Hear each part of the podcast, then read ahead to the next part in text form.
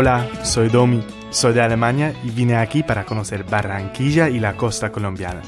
Me gusta viajar, conocer nueva gente y simplemente caminar por las calles de la ciudad y ver todo lo que pasa. Pero no todos los caminos son siempre seguros.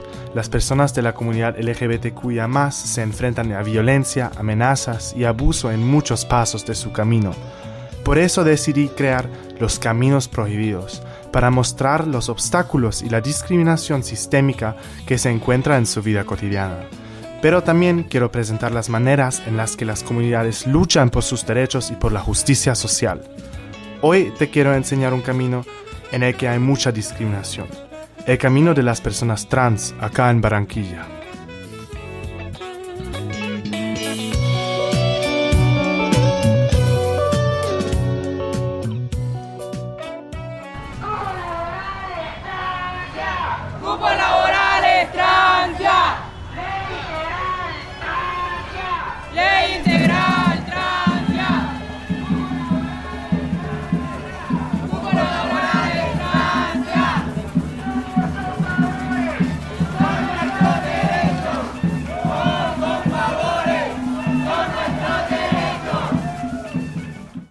El 31 de marzo de 2023 fui a la marcha del Día de la Visibilidad Trans acá en Barranquilla.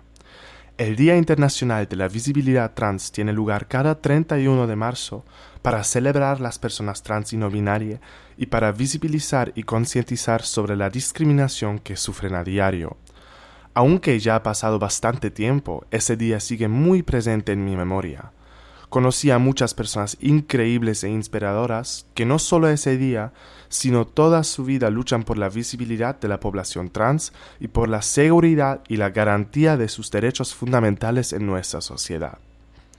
Acompañé a los activistas en su camino por las calles durante la protesta y les pregunté por qué estaban este día en la marcha. Para que la gente vea que nosotros valemos, existimos, que estamos presentes entre ellos y para que ellos sepan en el, en el mundo entero que nosotros también tenemos derecho y que existimos. Porque me siento orgullosa de ser trans.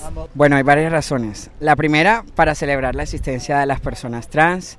Eh, para conmemorar la existencia de la fundadora de la marcha trans de Barranquilla del Atlántico, que es nuestra compañera, hermana y amiga Tatiana González. Ella murió hace dos años y queremos honrarla siguiendo lo que ella fundó. Entonces esta es la tercera marcha por el Día de la Visibilidad Trans y estamos muy emocionadas porque es la primera vez que el bloque trans y no binario, que es una coalición de organizaciones trans y activistas trans, eh, trabajando por esta misma causa. O sea, somos un montón de gente trans moviéndole y eso nos tiene muy entusiasmadas. Estoy aquí en la marcha hoy porque quiero encontrar gente como yo, quiero sentirme identificado aquí en Barranquilla, quiero verme con otra gente que pueda ser amigos y pueda sentirme como en una familia. Porque mm, todos los días debería ser el Día de la Visibilidad Trans.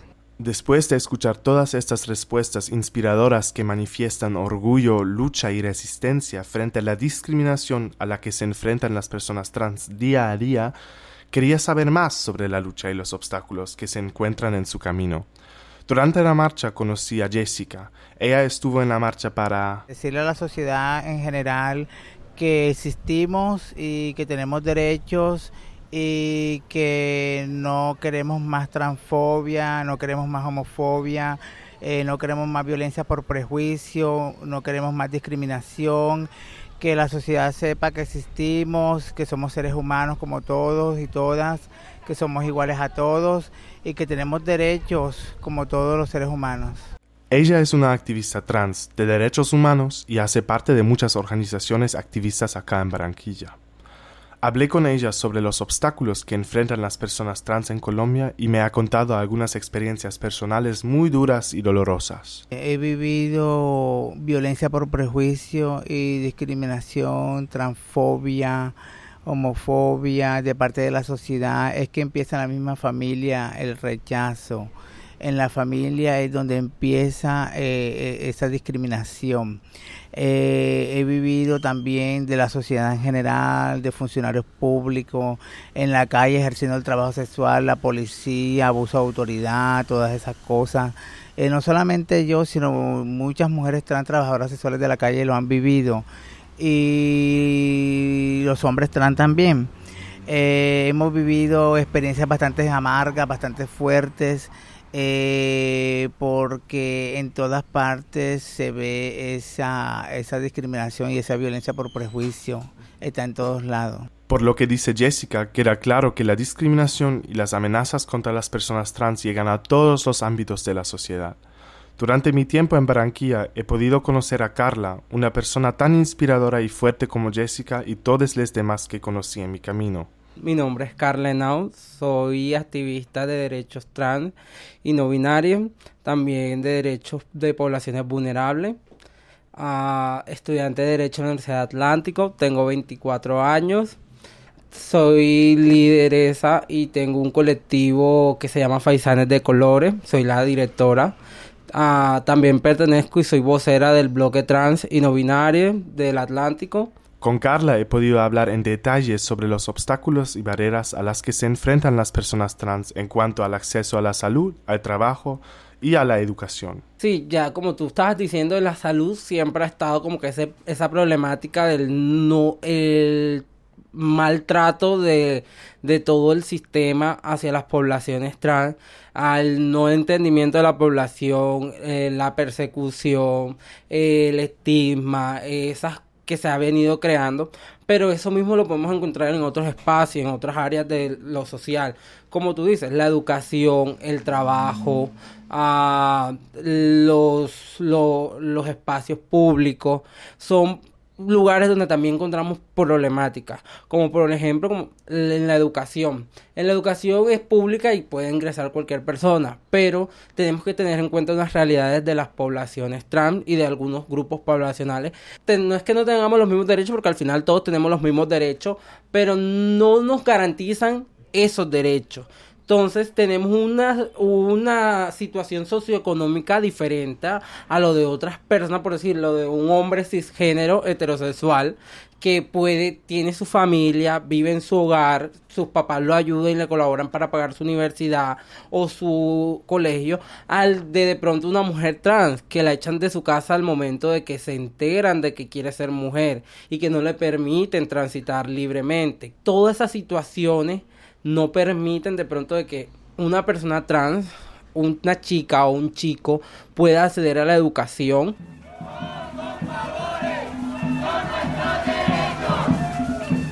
Carla continuó contándome que los que permanecen en la escuela, muchas veces discriminados y estigmatizados, solo pueden iniciar su transición cuando entran en la universidad. Pero ahí la discriminación y los obstáculos no cesan. Entonces, son esas situaciones. Entonces, enfrentarte eso en el, colegio, en la básica primaria, en, la, en, el bachillerato, y después ir a la universidad y de pronto no tener la oportunidad de poder entrar por tu situación económica. No poder entrar porque tienes el miedo de que tú no sabes cómo te van a recibir tus compañeros, cómo te van a recibir los profesores. Hay profesores que es la hora y todavía discriminan y, y son violentos y hacen comentarios transfóbicos, homofóbicos, si tienen un estudiante así. Entonces, tú vivir ese miedo, venir de vivir muchas violencias, tanto en tu hogar, en las calles, y ir a la universidad porque quieres de pronto desarrollarte y hacer una transformación en tu vida y enfrentarte de nuevo a todo esto, para ti no va a ser algo agradable. Vas a querer huir también de este espacio. Es increíble a qué tienen que enfrentarse las personas trans en todos los ámbitos de la sociedad. Yo, sinceramente, no pensaba mucho sobre la realidad de las personas trans antes de entrar en la universidad, porque en el colegio nunca había reflexionado sobre mi posición privilegiada como hombre cis blanco en nuestra sociedad. Por eso quería saber de Carla cómo podemos luchar como sociedad contra la discriminación y cómo yo, concretamente como hombre cis, puedo ayudar a las personas trans. Yo siempre tengo tres cosas. La primera es el respeto siempre yo digo que es muy importante el respeto, tanto uno mismo como para otras personas y también de las otras personas hacia uno mismo. No es que, mm, no es que no me lo tengas que dar o es que no, sino es que me tienes que respetar mi decisión, mi vida, es lo que yo quiero, es mi cuerpo, respeta mi cuerpo, respeta mis decisiones y vive tú tu vida y vive la mía. Entonces, primero, empezar a respetarnos todos. Segundo, es el yo primero. Siempre le digo a las personas trans, mujeres, a, a LGTBQ+, a todo el mundo digo, quiérete tú, piensa primero en ti y no pienses en el resto. Piensa y primero sé tú misma llenándote y siendo seguro. Cuando tú estás seguro y eres feliz, tú esa felicidad se la transmites a otras personas y esas personas empiezan a entenderte y empiezan a querer saber por qué es tu felicidad. Y es ahí donde viene el tercero, que es el dar pedagogía, empezar a educar a las personas, porque es que muchas veces la discriminación pasa por el desconocimiento y por la falta de información, porque es que a nosotros no nos educan en temas de identidad de género, ni identidades sexuales, ni de nada. A nosotros no nos educan en esas cosas uno aprende de lo que uno ve, de lo que uno vive, pero al final al cabo no hay como que un libro que nos diga, mira, este es el libro para que ustedes estudien y sepan. No lo hay. No lo hay. Por decir, sí lo hay, pero uno lo descubre ya grande, pero en los colegios no lo enseñan. Entonces es algo que a uno le toca aprenderlo. El respeto y la educación son los medios más importantes para combatir la discriminación que la sociedad reproduce.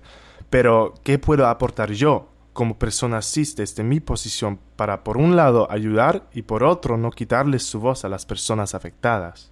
Desde el exterior, como tú como persona cis o desde cualquier persona, ¿cómo a hacer? Apoyando, haciendo visibilidad, haciendo estos espacios donde se escuche las historias de vida, donde no sean números. Yo siempre he dicho que cuando tú muestras un número de, de violencia o un número de, de muerte o un número de discriminación, la gente nada más ve números, ve cifras y no le pone el alma. Porque día a día nos muestran cifras, nos muestran números. Y uno dice, ay, aumentó, bajó, está grave, sí, pero uno no le pone como que, ay, no. Pero cuando ya tú le encuentras a las personas y le dices, mira, es que el hijo de, de María es, es un hombre trans y él ha vivido esto, esto otro. Ay, pero si él es chévere, él es bueno y, em, y sabe sobre esa persona y dice, ¿por qué le pasa esto? ¿Por qué? Y esa, entonces ya esa persona ya no ve un número, ve una historia y dice, es verdad, hay que hacer algo por estas poblaciones, hay que hacer algo para ayudarlo. Señor,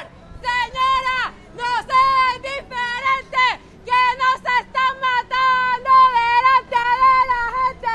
Señor, señora, no sea indiferente, que Para que las personas también piensen y no vean el número, sino es que vean las historias. Vean que hay una familia detrás de esa persona que se murió hoy. Que vean que hay una familia detrás de esa persona que hoy sufrió un acto de discriminación. De que hoy sufrió un acto de violencia. Que esa familia puede ser tu familia, puede ser tú, puede ser tu hermano, puede ser tu primo. Y es que empezar a que esas personas también se pongan en ese papel de ver estas realidades. O sea, no es invisibilizar estos procesos porque cuando no damos visibilidad a algo, no existe. Y cuando no se cuenta, nadie sabe y sigue pasando las cosas. Y para dejar claro que las mujeres trans no somos mujeres peligrosas, somos mujeres para, para las que el mundo es peligroso. Detrás del número que muchas veces aparece en las noticias hay una historia. Detrás hay una persona, hay amor y sentimientos. Y eso se suele olvidar si no se nombra a esta persona, si no se da una historia a esta persona que ha sido amenazada o asesinada. Además, por dar visibilidad y por contar sus historias, las personas trans o personas de otros grupos vulnerables se pueden volver ejemplo o modelo para otras personas que empiezan su camino en este mundo. Y es chévere, es bueno, es como realimentar y, y sanar el alma porque nos ayuda a que nosotros nos desahoguemos y contemos todo lo que nos ha pasado para también ayudar a otras chicas y chicos que apenas están comenzando este proceso y sepan nuestra historia y también sepan cómo pueden vivir y cómo pueden avanzar y que ese golpe, esa discriminación no es todo lo que tú eres, tú eres más, tú eres amor, tú eres luz, tú eres paz, tú eres felicidad, tú eres una gran persona. Entonces es también importante esa visibilidad para que esas poblaciones que apenas están empezando el proceso también tenga esa voz y esa historia y diga, si esa persona logró llegar hasta allá y logró avanzar, yo puedo lograr avanzar mucho más y yo voy a hacerlo y no se rinda.